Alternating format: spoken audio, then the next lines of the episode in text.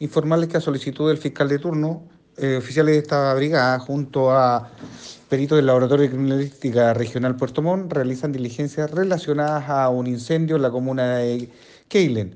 Específicamente ayer se nos solicitó esa concurrencia y de acuerdo a antecedentes preliminares se habla de una intencionalidad sobre el incendio en ese inmueble.